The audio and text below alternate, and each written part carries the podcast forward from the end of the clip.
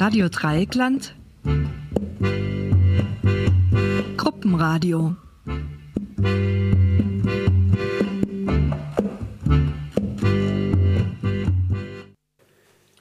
Hallo, wir sind die Radio AG aus der Paula Fürst Schule und wir heißen Elena, Alexa, Morike, Marit, Dorka, Liu, Robert, Charlene,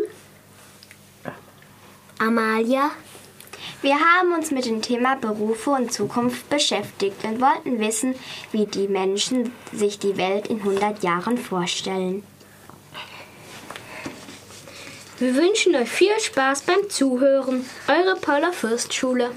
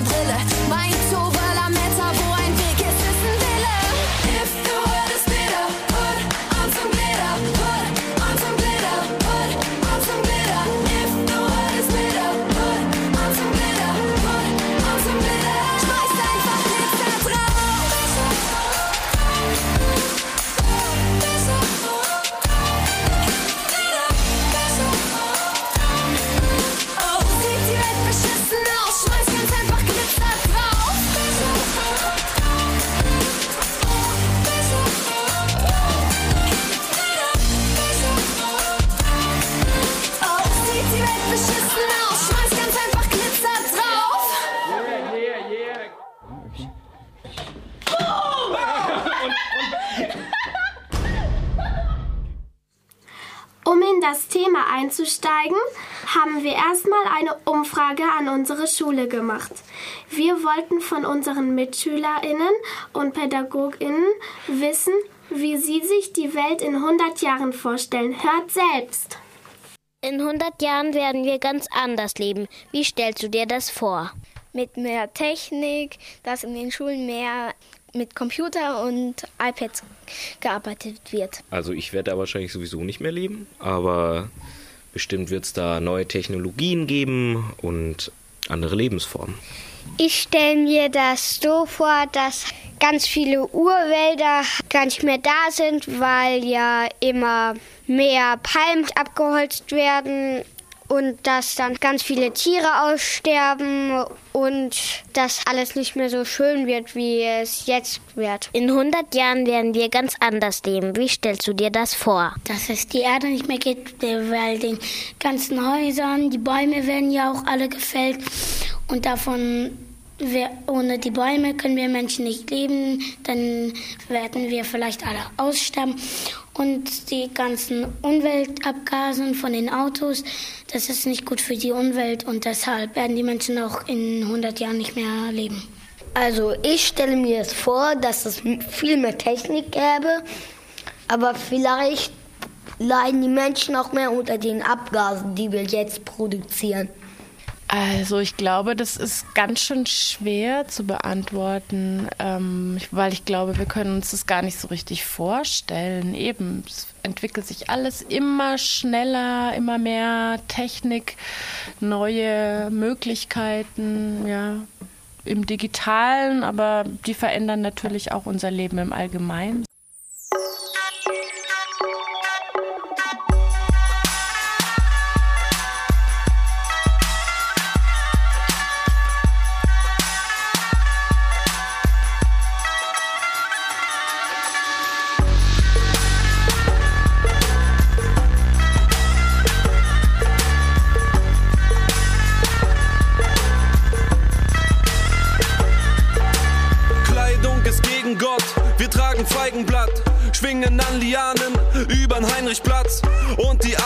Erzählen vom Häuserkampf beim Barbecue in den Ruinen der Deutschen Bank.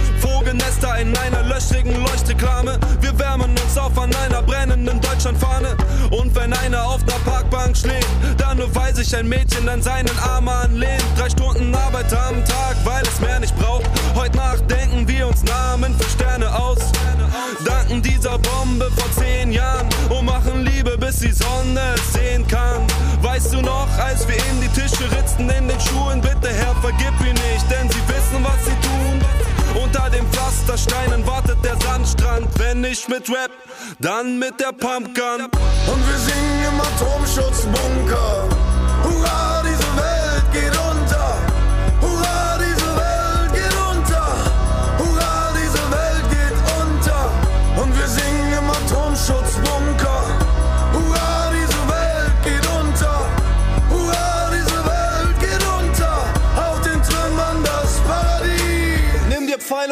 Bogen, wir erlegen einen Leckerbissen. Es gibt kein Knast mehr, wir grillen auf den Gefängnisgittern. Verbrannte McDonalds zeugen von unseren Heldentaten. Seit wir Nestle von den Feldern jagten, schmeckten Äpfel so wie Äpfel und Tomaten nach Tomaten. Und wir kochen unser Essen in den Helmen der Soldaten. Du willst einen rauchen, dann geh dir was pflücken im Garten. Doch unser heutiges Leben lässt sich auch nüchtern ertragen.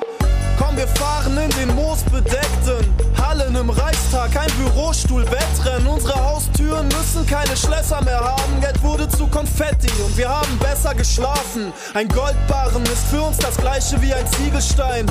Der Kamin geht aus, ruf mal noch ne Bibel rein. Die Kids gruseln sich, denn ich erzähle vom Papst. Dieses Leben ist so schön. Er braucht ein Leben danach. Er braucht ein Leben danach. Er braucht ein Leben danach. Und wir singen im Atomschutzbunker. Hurra, diese Welt geht unter. Hurra, diese Welt geht unter. Hurra, diese Welt geht unter. Und wir singen im Atomschutzbunker. Hurra, diese Welt geht unter. Hurra, diese Welt geht unter. Auf den Trümmern das Paradies. Kühlweiden hinter uns, wir rauchen Ott, spielen Taula. Dort, wo früher der Potsdamer Platz war. Wenn ich aufwache, streich ich dir noch einmal durchs Haar. Schatz, ich geh zur Arbeit, bin gleich wieder da. Wir stehen auf, wann wir wollen, fahren weg, wenn wir wollen. Sehen aus, wie wir wollen, haben Sex, wie wir wollen und nicht wie die Kirche oder Pornos es uns erzählen. Baby, die Zeit mit dir war so wunderschön. Ja, jetzt ist es wieder aus, aber unsere Kinder weinen nicht, denn wir ziehen sie alle miteinander auf. Erinnerst du dich noch, als sie das große Feuer löschen wollten? Dieses Gefühl, als in den Flammen unsere Pässe schmolzen. Sie dachten echt, ihre Scheiße hält ewig. Ich zeig den kleinen Monopoly, doch sie verstehen's nicht. Ein 100-Euro-Schein? Was soll das sein? Wieso soll ich dir was wegnehmen, wenn wir alles teilen? Und wir singen im Atomschutzbunker. Hurra,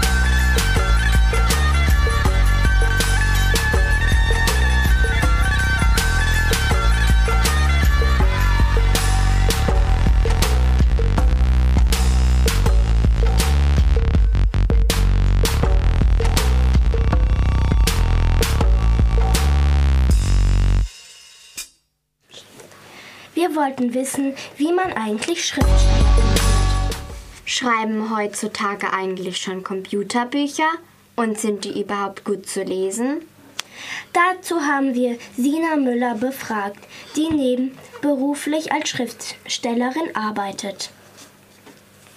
Wollten Sie schon immer Schriftstellerin werden? Nein, ich wollte als Kind ähm, Zirkusartistin werden und ähm, habe dann eine ganz normale Ausbildung, kaufmännische Ausbildung zur Industriekauffrau gemacht und habe da dann angefangen zu schreiben, als ich im Marketing gearbeitet habe. Und es hat mir dann so viel Spaß gemacht, dass ich dann gesagt habe, hm, immer nur Werbebriefe schreiben, das ist langweilig. Ich möchte auch mal Geschichten schreiben und habe dann später eben noch eine Weiterbildung gemacht gemacht und an einer Schule für kreatives Schreiben dann studiert. Wie sind Sie auf die Idee gekommen, Schriftstellerin zu werden? Also ich war in Costa Rica im Urlaub und da war alles so, ja, schönes Leben und ähm, hat man viel Zeit gehabt zum Nachdenken. Und da hatte ich gemerkt, dass ich mit meinem damaligen Beruf im Marketing eben ja nicht so ganz glücklich bin. Das hat mir total Spaß gemacht, aber alles, was man gemacht hat, war einfach ganz schnell wieder verflogen und ich wollte was machen, was einfach so ein bisschen die Menschen mehr berührt und wo man auch Menschen glücklich machen kann. Und und da hatte ich mich dann so ein bisschen umgeschaut und dann eben die Schule des Schreibens gefunden und da dann eben diese Weiterbildung gemacht und studiert. Haben Sie als Kind schon viel geschrieben? Also ich habe in der, in der Schule habe ich auch schon ganz viel geschrieben und es hat mir auch immer viel Spaß gemacht, Geschichten zu schreiben. Aber ich habe jetzt als Kind nicht so mich ähm, in meiner Freizeit hingesetzt und Geschichten geschrieben, wie das vielleicht viele andere Schriftsteller machen. Da habe ich lieber gelesen. Also ich habe ganz, ganz viel gelesen, als ich Kind war. Welche Art von Bücher schreiben Sie? Also ich schreibe hauptsächlich Bücher für Jugendliche und junge Erwachsene und bei mir geht es immer ja um eine Liebesgeschichte, wie sich äh, eben zwei Menschen ineinander verlieben, wie sie sich kennenlernen und dann geht es bei mir auch noch viel so ums Erwachsenwerden, um äh, eben die Frage, was mache ich nach der Schule, studiere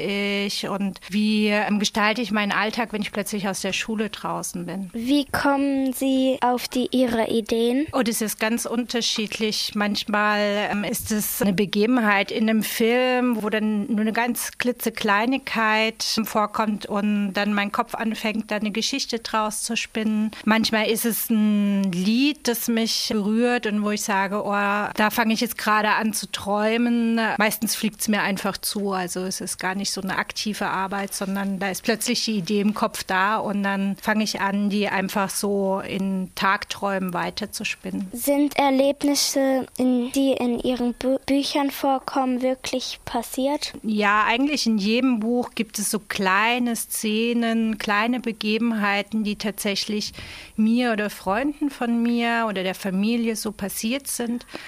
Aber das meiste ist wirklich aus der Fantasie raus ähm, geboren und wirklich so überlegt und eben geträumt. Können Sie sich auch vorstellen, Kinderbücher zu schreiben? Also ich habe in meinem Studium habe ich ja ein Semester Kinderbücher schreiben tatsächlich gehabt. Ich habe auch schon kleinere Geschichten geschrieben für Kinder, aber jetzt noch kein ganzes Buch. Bin jetzt aber momentan auch dran, mit meinem Sohn zusammen eben ein Buch anzufangen und eine Geschichte zu schreiben. Wie lange dauert es, ein Buch zu schreiben? Oh, das ist ganz, ganz unterschiedlich. Das kommt so ein bisschen drauf an, ob man gerade in einer sehr kreativen Phase ist, ähm, viel Zeit zum Schreiben hat und Möglichkeiten hat, sich auch so ein bisschen zurückzuziehen und das zu tun oder ob außenrum einfach ganz viel anderes passiert. Es gibt Bücher, für die habe ich vier Jahre gebraucht für mein erstes Buch. Es gibt aber auch Bücher, die habe ich in zwei Monaten geschrieben gehabt. Also das kommt wirklich so drauf an, wie man jetzt gerade arbeiten kann und wie, wie tief man in die Geschichte abtauchen kann.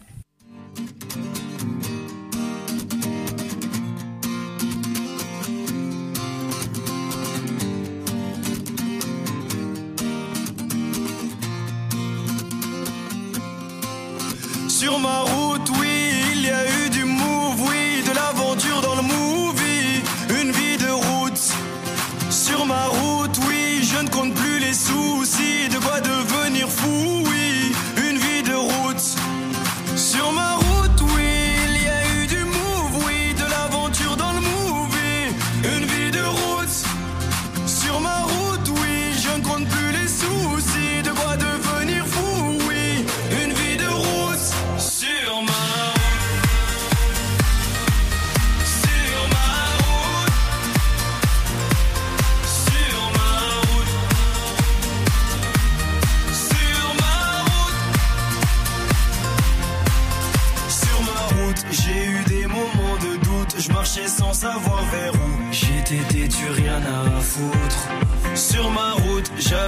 bagages en soute. Et dans ma poche, pas un sou. Juste la famille entre nous.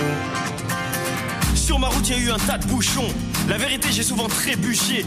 Est-ce que tu sais que quand tu touches le fond, il y a peu de gens chez qui tu peux te réfugier? Tu peux compter que sur tes chers parents parce que les amis, eux, disparaissent un par un.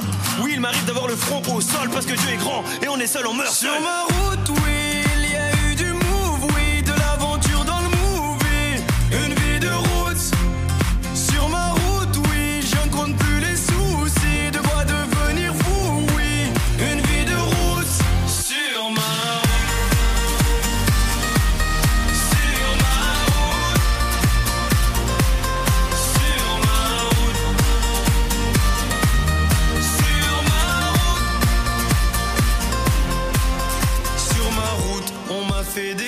en douce. L'impression que mon cœur en souffre. Mais je suis sous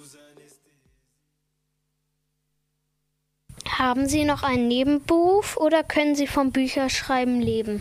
Leider kann ich noch nicht vom Bücherschreiben leben. Das heißt, ich arbeite noch halbtags in einer Freiburger IT-Firma im Marketing und schreibe dort auch viel, aber dann natürlich keine Geschichten, sondern dann eben Texte für Homepages oder für Broschüren oder eben Briefe an Kunden. So Dinge mache ich da. Für welchen Verlag arbeiten Sie? Also ich habe Bücher im Amron Verlag rausgebracht. Das ist ein Kleinverlag, den es jetzt seit fünf Jahren gibt. Der ist noch nicht so bekannt und in den Buchhandlungen auch eher seltener vertreten. Habe aber auch Bücher dann im Selbstverlag rausgebracht. Das nennt sich dann Self-Publishing. Da übernimmt man eben selbst auch die ganzen Verlagsarbeiten und den ganzen Vertrieb, Marketing, Herstellung der. Ich kriege vom Verlag Geld. Das nennt sich Tantieme. Da wird dann eben aufgeteilt von den äh, Einnahmen, die der Verlag hat, kriegt der Verlag einen Teil, weil er ja so Sachen wie Lektorat oder Covergestaltung, da ist er in Vorleistung gegangen oder auch Druck der Bücher und dafür will er natürlich auch ein bisschen Geld haben.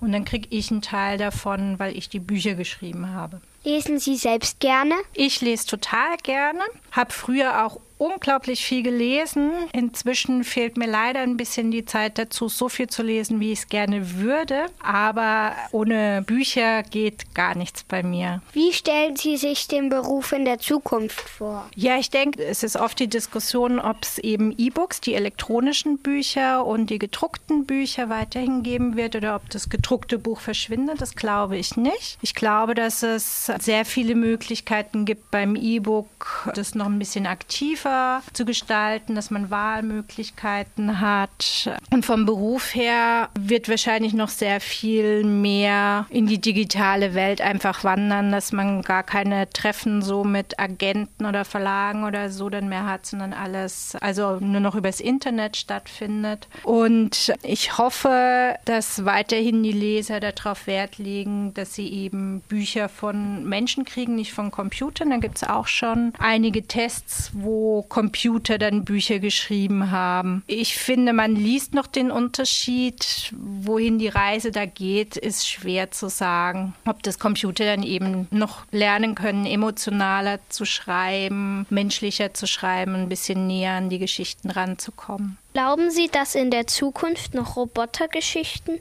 erfinden und aufschreiben?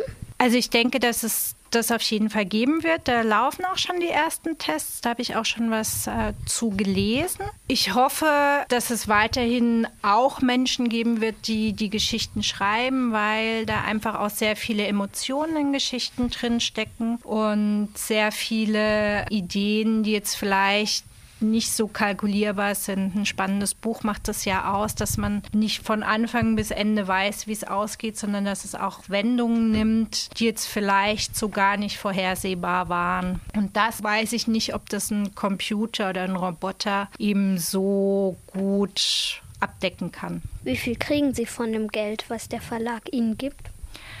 Also ich kriege für, also für ein gedrucktes Buch ist es so ungefähr von der Größenordnung von einem Euro. Also die Bücher kosten bei mir 12,90 Euro, die beim Verlag ähm, erscheinen, die Taschenbücher. Und davon kriege ich dann eben so ungefähr ein Euro. Wie viele Bücher haben Sie bisher geschrieben oder arbeiten Sie gerade an einem? Also ich habe bisher zehn Bücher geschrieben, an zwei sogenannten Anthologien mitgearbeitet. Das sind eben Bücher, wo kürzere Geschichten von verschiedenen Autoren zusammengefasst sind. Und ich arbeite jetzt gerade auch an einer neuen Geschichte, die ich dann eben einem neuen Verlag dann auch vorstellen möchte. Was fanden Sie war ein richtiger Erfolg von Ihnen? Also tatsächlich das erste Buch, das heißt Josh und Emma Soundtrack einer Liebe. Das war bislang der größte Erfolg und habe ich auch bislang am meisten verkauft. Das Buch kam 2014 zum ersten Mal raus und da waren die sogenannten Rockstar-Geschichten noch nicht so verbreitet auf dem Markt. Also da geht es eben um die Liebe zu einem, zu einem Rockstar. Und in der Zwischenzeit gibt es da sehr, sehr viele Bücher von. Aber meins war noch eines von den ersten und da hatte ich gut Glück. In 100 Jahren werden wir ganz anders leben. Wie stellst du dir das vor? Auf der einen Seite stelle ich mir das relativ clean, steril vor, also sehr, sehr viel mit hellen Farben. Ich glaube, dass so ein bisschen das Bunte verloren gehen wird, dass es mehr in Richtung Einheit geht und ähm, sehr viel mehr, sehr viel stärker reglementiert ist, dass aber auch die Schere zwischen Arm und Reich also noch deutlicher auseinandergehen wird, dass es sehr Reiche geben wird, denen es gut geht, aber ganz, ganz vielen Menschen, die arm sind und es ihnen nicht so gut gehen wird. Wir danken Ihnen für das tolle Interview. Ich danke euch für die tollen Fragen. Wollten Sie schon immer?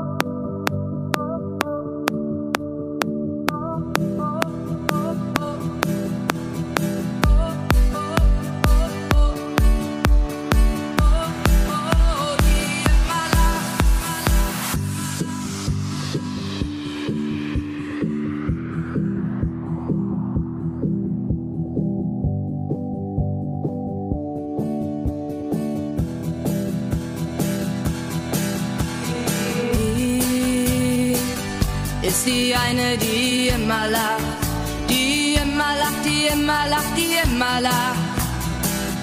Oh, die immer lacht. Und nur sie weiß, es ist nicht wie es scheint. Oh, sie weint, oh, sie weint, sie weint. Aber nur wenn sie alleine ist, denn sie ist, denn sie ist wie eine.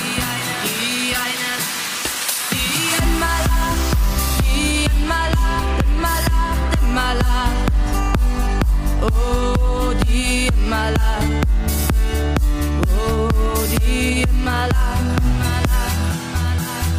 Die immer lacht, die immer lacht, immer lacht, immer lacht. Oh, die immer lacht. Oh, die immer lacht, immer lacht,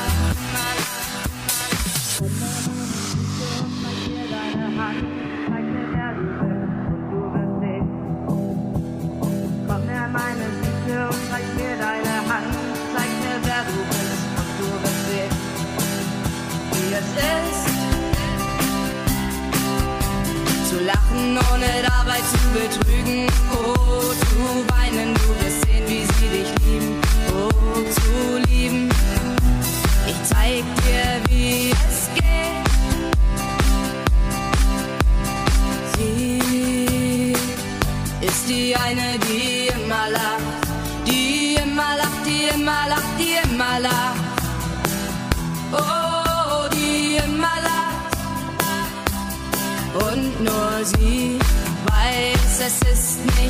es scheint. Oh, sie weint, oh, sie weint, sie weint. Aber nur wenn sie alleine ist. Wenn sie ist, wenn sie ist wie eine, wie eine, wie eine, die immer lacht, die immer lacht, immer lacht, immer lacht. Oh, die immer lacht. Oh, die immer lacht.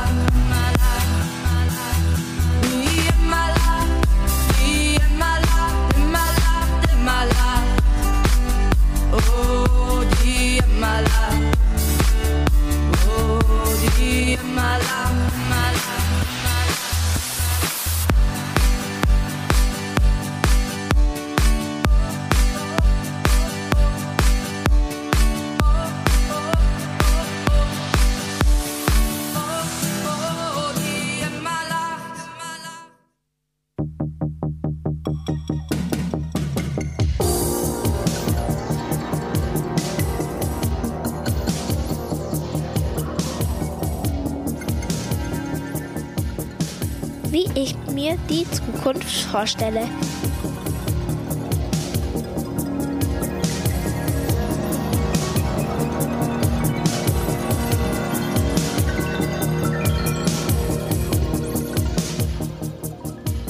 Dass es mehr Technik gibt, also in den Schulen mehr mit PCs gemacht wird,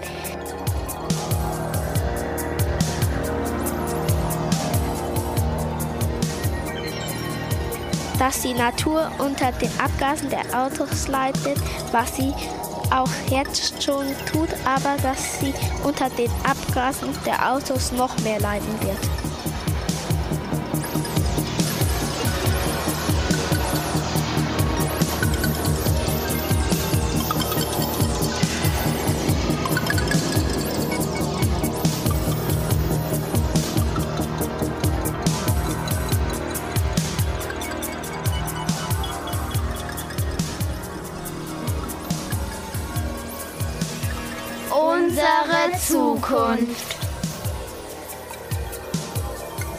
Stellen uns die Zukunft so vor.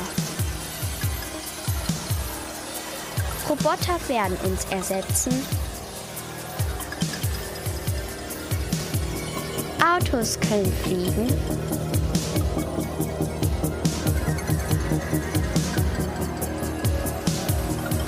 Tiere werden aussterben. Pflanzen werden seltener.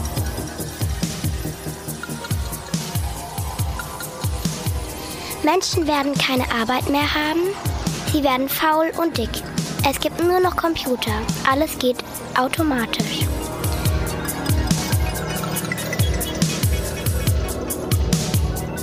Wird die Sonne auf die Erde stoßen und die ganze Menschheit vernichten?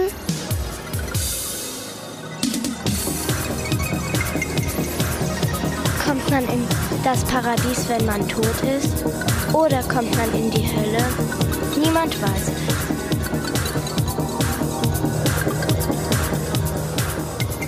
Das haben wir uns für die Zukunft gedacht.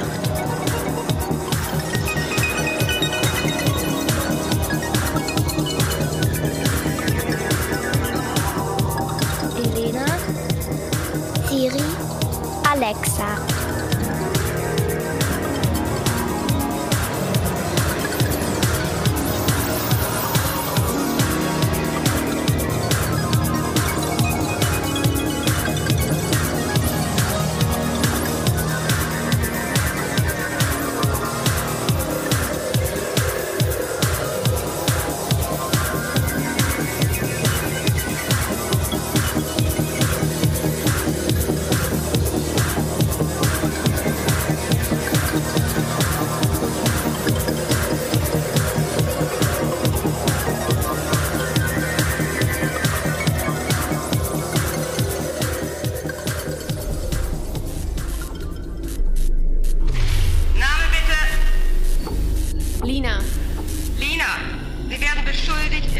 Illegal beschaffte Musikinstrumente ins Land geschmuggelt zu haben.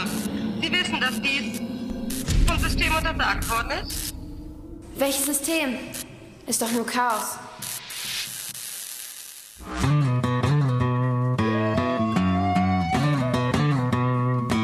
Alle sind im Winterschlaf, alles viel zu still. Niemand will was ändern, außer an sein Profil. Also lass mich mal eben deine Regeln zerlegen und so ganz nebenbei mal dein Leben bewegen. Hände hoch, das ist ein Überfall. Hände hoch, Rebellen überall. Du sagst mir, all deine Helden sind gestorben. Doch was willst du jetzt mit den Rebellen von morgen? Ich bin doch nur hier, um zu rebellieren, um zu rebellieren um zu rebellieren. Ich bin eigentlich nur hier, um zu rebellieren, um zu rebellieren, um zu rebellieren. Wir sind Rebellen, Rebellen, ja. Wir sind Rebellen, Rebellen, ja. Das Leben ist ein Meer, wir bewegen es hin und her. Doch wirklich hohe Wellen schlagen nur Rebellen.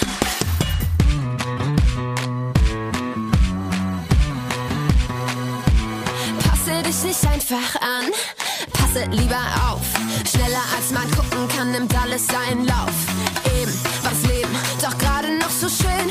Dann auf einmal nur noch ein Rädchen im System. Also hello, das ist ein Überfall. Hello, Guerilla überall. Du sagst, früher war wirklich alles besser. Da gab es doch nicht uns, da.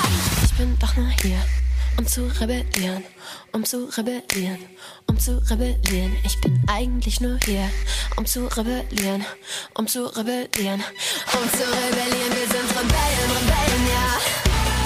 Wir sind Rebellen, Rebellen, ja. Das Leben ist ein Meer, wir bewegen es hin und her. Doch wirklich hohe Wellen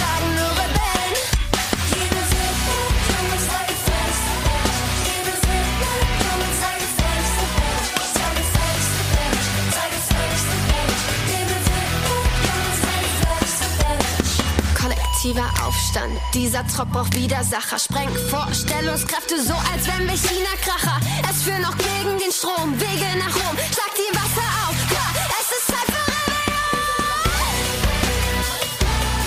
Wir sind Rebellen,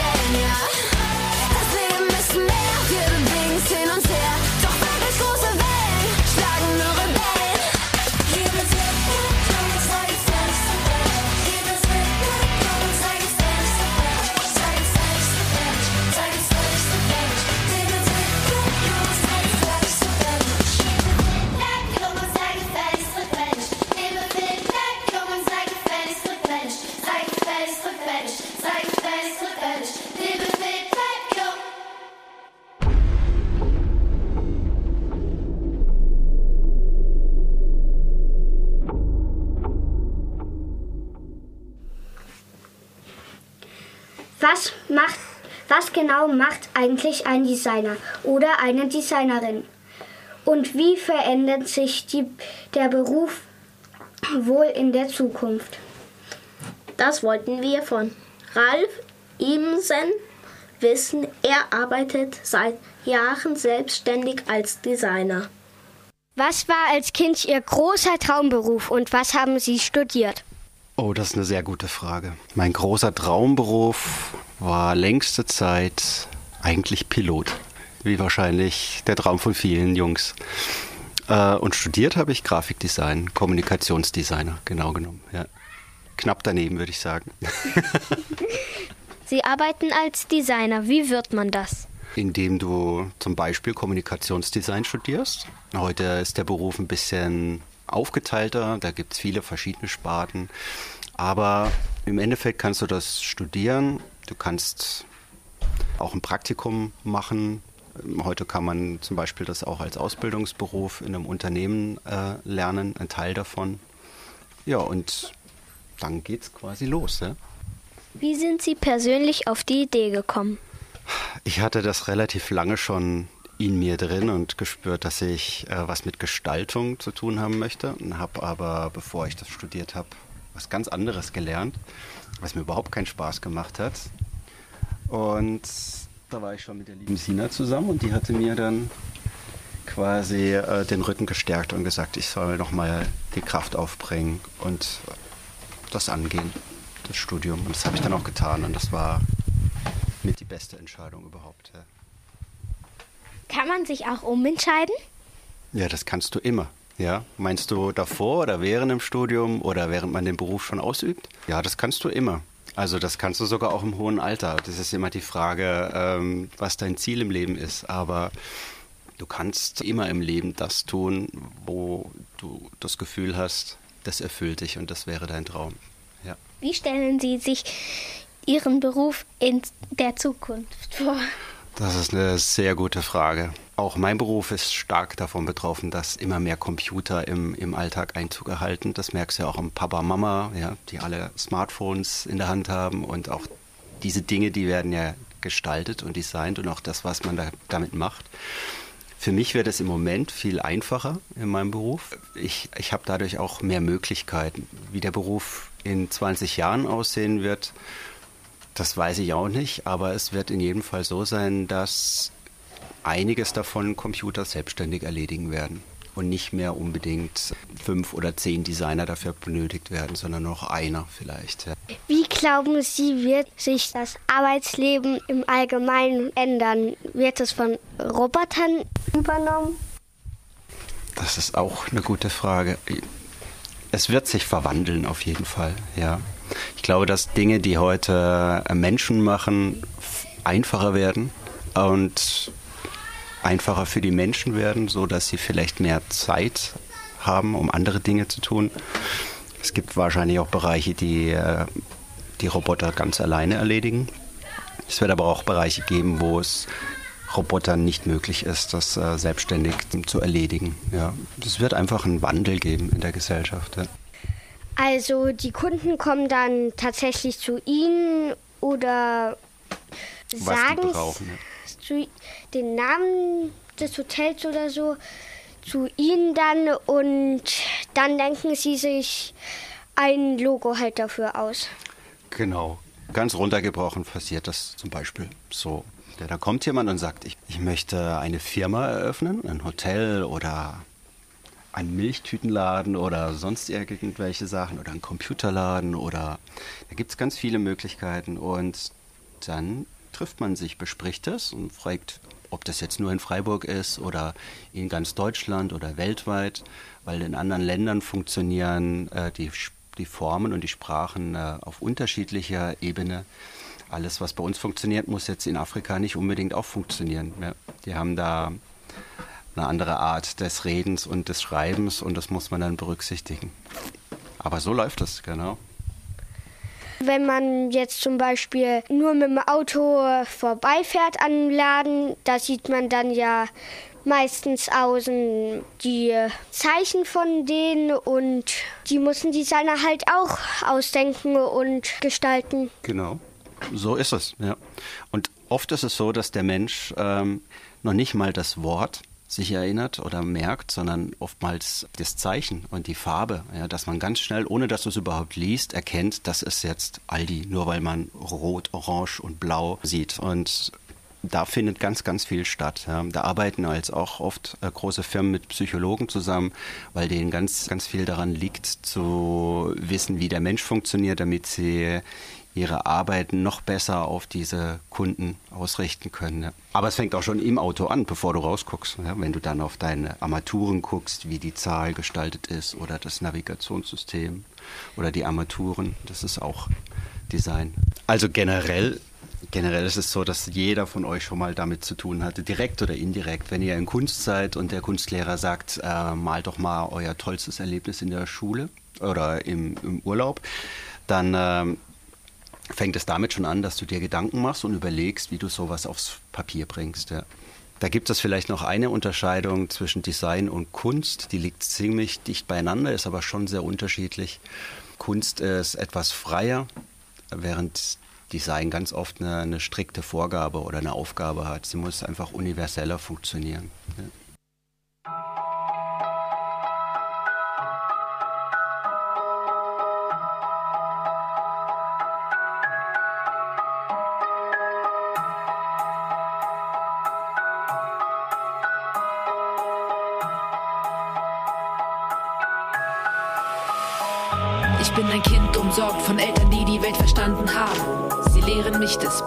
Andersartig. Man muss das Gute verteidigen, damit es siegen kann. Vati sagt, wir sind rein und leben für den Widerstand. Die Bilder an den Wänden zeigen starke Männer die für diese Wahrheit kämpften. Wenn ich brav und mutig bin, werd ich doch einer dieser Helden. Mutti backt Gemüsetorte, meine Schwester darf ihr helfen. Wenn Opa zu Besuch ist, lesen wir aus dem Giftpilz. Opa spannende Geschichten, ich kann viel von ihm lernen. Ich will so sein wie er.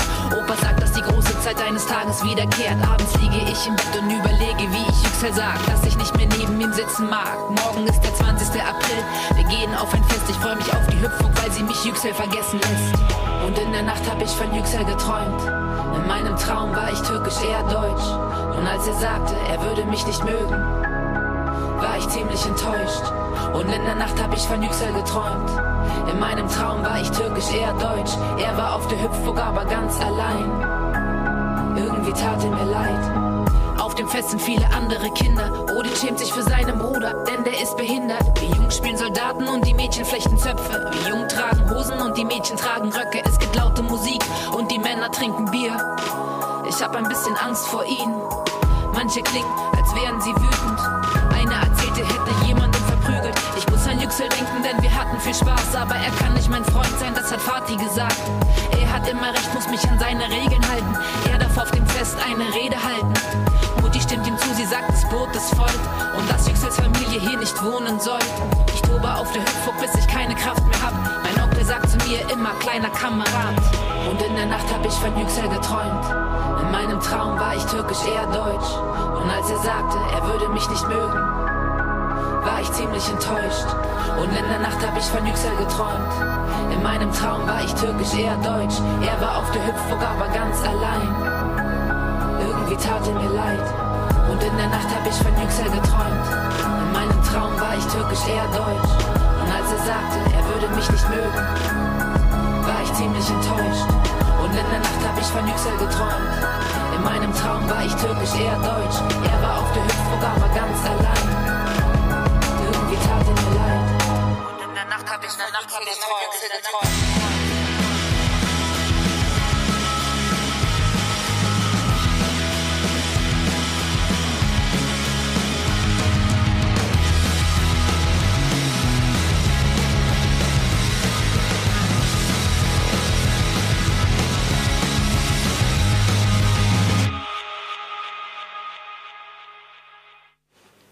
Wir wollten wissen, wie es eigentlich ist, als Frau in einem typischen Männerberuf zu arbeiten. Deswegen wollten wir wissen von Amel Vogt, wissen, wie sie Automechanikerin wurde Und ob sie den Beruf, Beruf auch Mädchen empfehlen würde. Wollten Sie schon immer Automechanikerin werden? Nein, ich habe das spontan, äh, die, diese Ausbildung habe ich spontan gemacht, weil eben mein Mann äh, so eben diese, diese Firma hat. Wie sind Sie auf die Idee gekommen, Automechanikerin zu werden?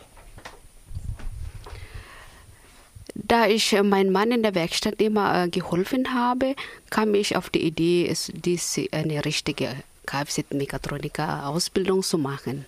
Was macht man genau bei Ihrem Beruf? Wir reparieren Autos, zum Beispiel die Bremse, Karosserie, Motorinstandsetzung und so weiter. Es ist noch immer kein besonderer frauentypischer Beruf.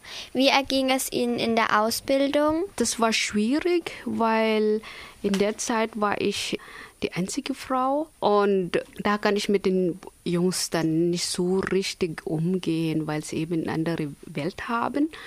Und zweitens war es für mich so schwierig wegen der Sprache. Würden Sie es trotzdem empfehlen, dass Frauen in so einen technischen Beruf gehen?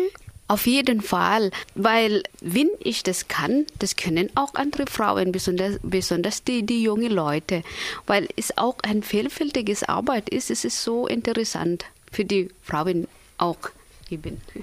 Wie viele Stunden arbeiten Sie pro Tag? Da ich eine Mama bin, äh, arbeite ich fünf bis sechs Stunden am Tag.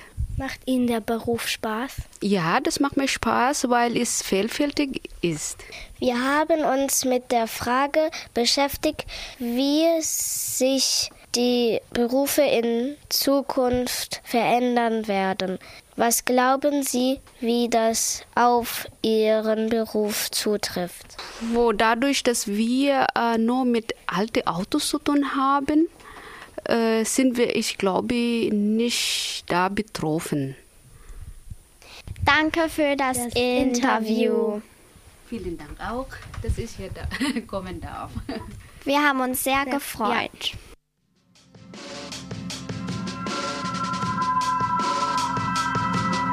Was für eine Nacht, bin mit nem Schädel aufgewacht. Gieß den Kaffee, in Zeitlupe ins Glas. Eben wenn du magst, kannst du noch bleiben. Folgt ein unsicheres Schweigen.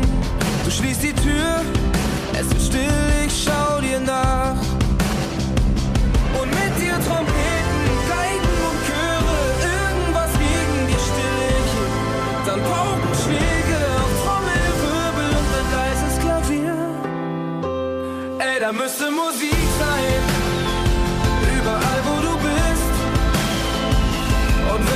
schönsten ist, spiel es wieder und wieder. Ey, da müsste Musik sein, wo auch immer du bist. Denn wenn es am schönsten ist, wenn es am schönsten ist, das letzte Mal am Meer, der halbe Ewigkeit schon her. Pack meine Besten und das Nötigste zusammen. Endlich mal raus aus unserer Heimat. Sie wird im Spiegel immer kleiner. Und schon da vorne küsst das Salzwasser den Sand. Und mit uns Trompeten, Geigen und Chöre, irgendwas gegen die Stille hier. Dann Paukenschläge auf Trommelwirbel und ein leises Klavier. Ey, da müsste Musik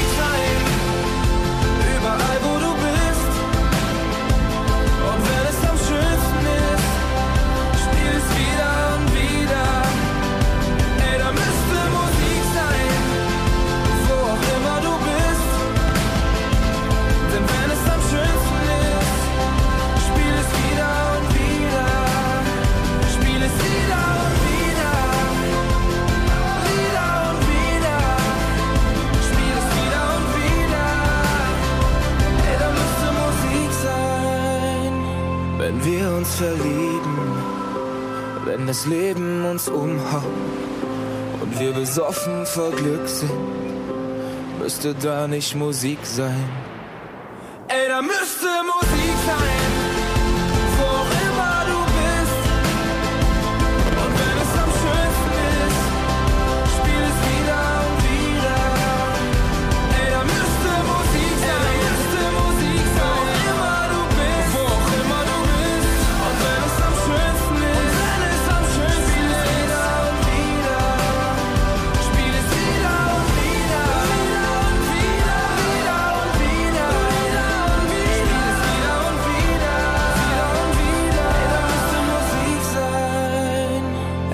müsste Musik sein.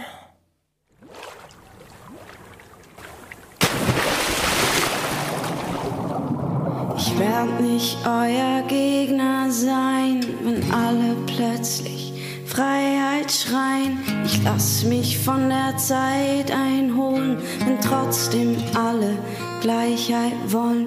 Nehmt ihr mich bei der Hand und sagt, es wird Zeit, dass jetzt auch du was wagst, dann werde ich die Faust erheben. Von mir wird es Parolen regnen, doch werde ich nie die Erste sein, wo alle doch so glücklich scheinen. Bis dann trink ich auf das schöne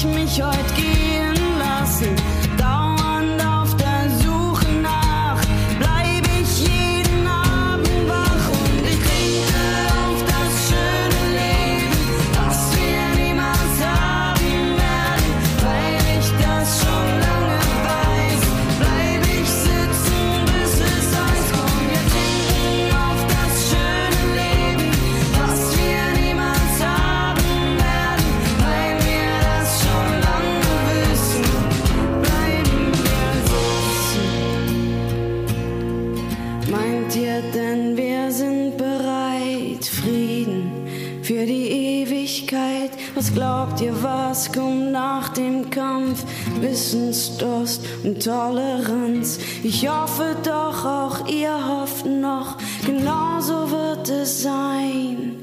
Und sogar wenn einer Zweifel legt, ist er damit nicht allein. Doch wer soll sich als erstes trauen? Vertraut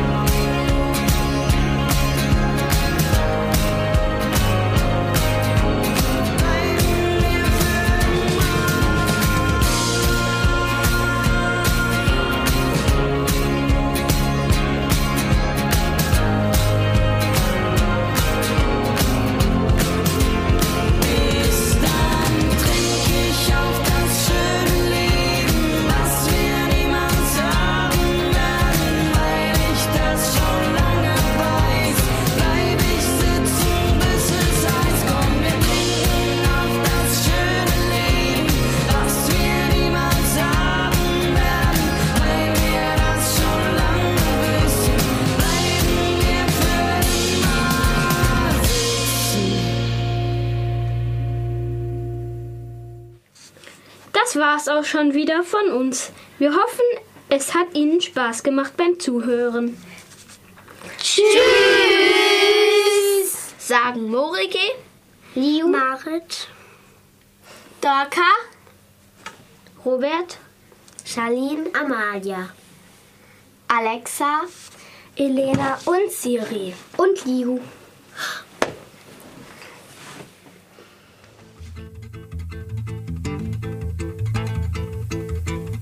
Der Habicht und der Hahn lagen Arm in Arm, als sie beim ersten Sonnenstrahl erwachten.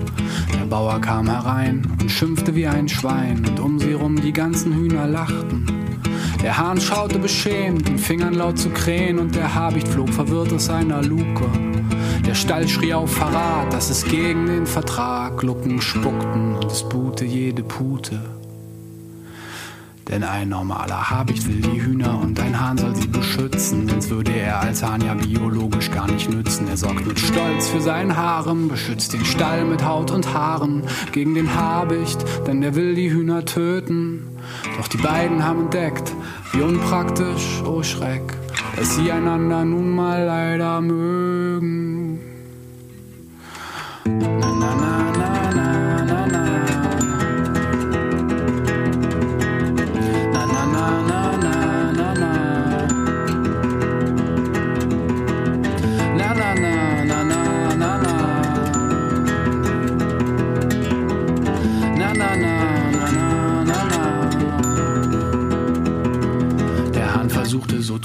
wäre er cool mit jedem Huhn insgeheim fand er die meisten Hühner fade.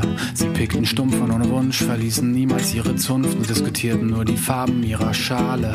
Er sah den Habicht oben schweben, dachte, so möchte ich leben, so frei und wild und schön und voller Stolz. Wir zwei sind doch nicht so verschieden, du lernst das Drehen, ich lerne das Fliegen. Wir sind zwei Vögel, wir sind aus demselben Holz. Und so trafen sie sich heimlich, um einander zu verstehen. Und es begann was Unwahrscheinliches in ihnen zu entstehen. Denn der Habicht war ein Räuber und der Hahn domestiziert. Doch was den zwei geschah, das ist noch nie zuvor passiert. Manche verstehen es halb, manche verstehen es gar nicht. Doch die beiden verschmolzen zu einem wunderschönen Haarnicht na na na na na na na na na na na na na na na na na na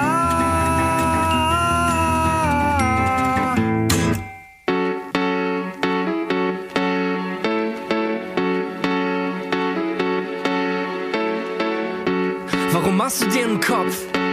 Wovor hast du Schiss? Was gibt's da zu grübeln? Was hast du gegen dich?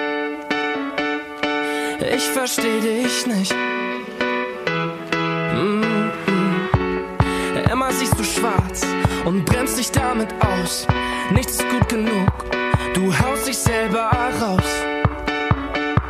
Wann hörst du damit auf? Wie ich dich seh, ist für dich unbegreiflich. Komm, ich zeig's dir.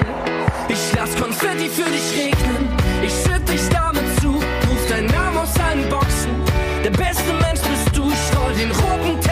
Teppich aus. Durch die Stadt bis vor dein Haus. Du bist das Ding für mich. Und die Chöre singen für dich.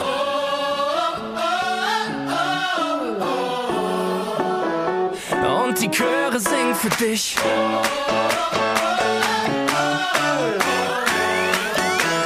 Und die Chöre singen für dich.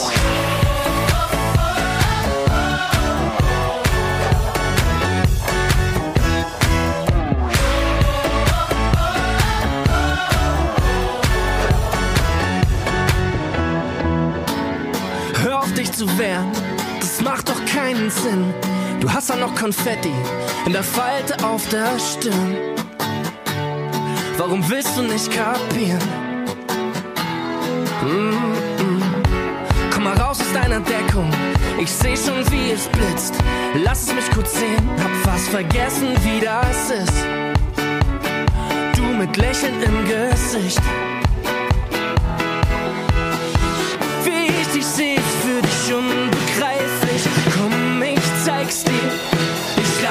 Konfetti für dich regnen. Ich schütt dich damit zu. Ruf deinen Namen aus allen Boxen. Der beste Mensch bist du. Ich roll den roten Teppich aus. Durch die Stadt bis vor dein Haus. Du bist das Ding für mich. Und die Chöre singen für dich.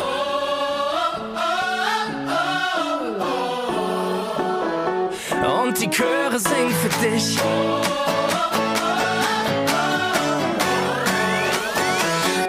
Und die Chöre singen für dich.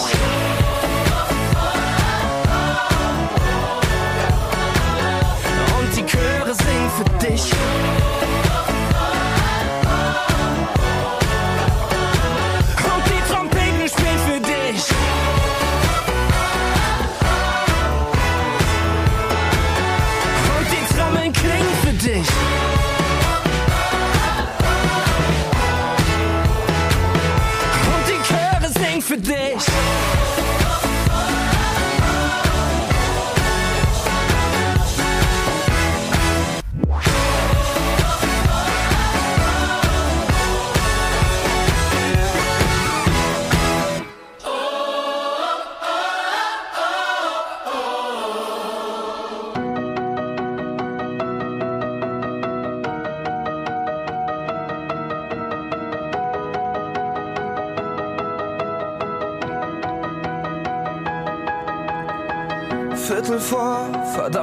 Spät dran.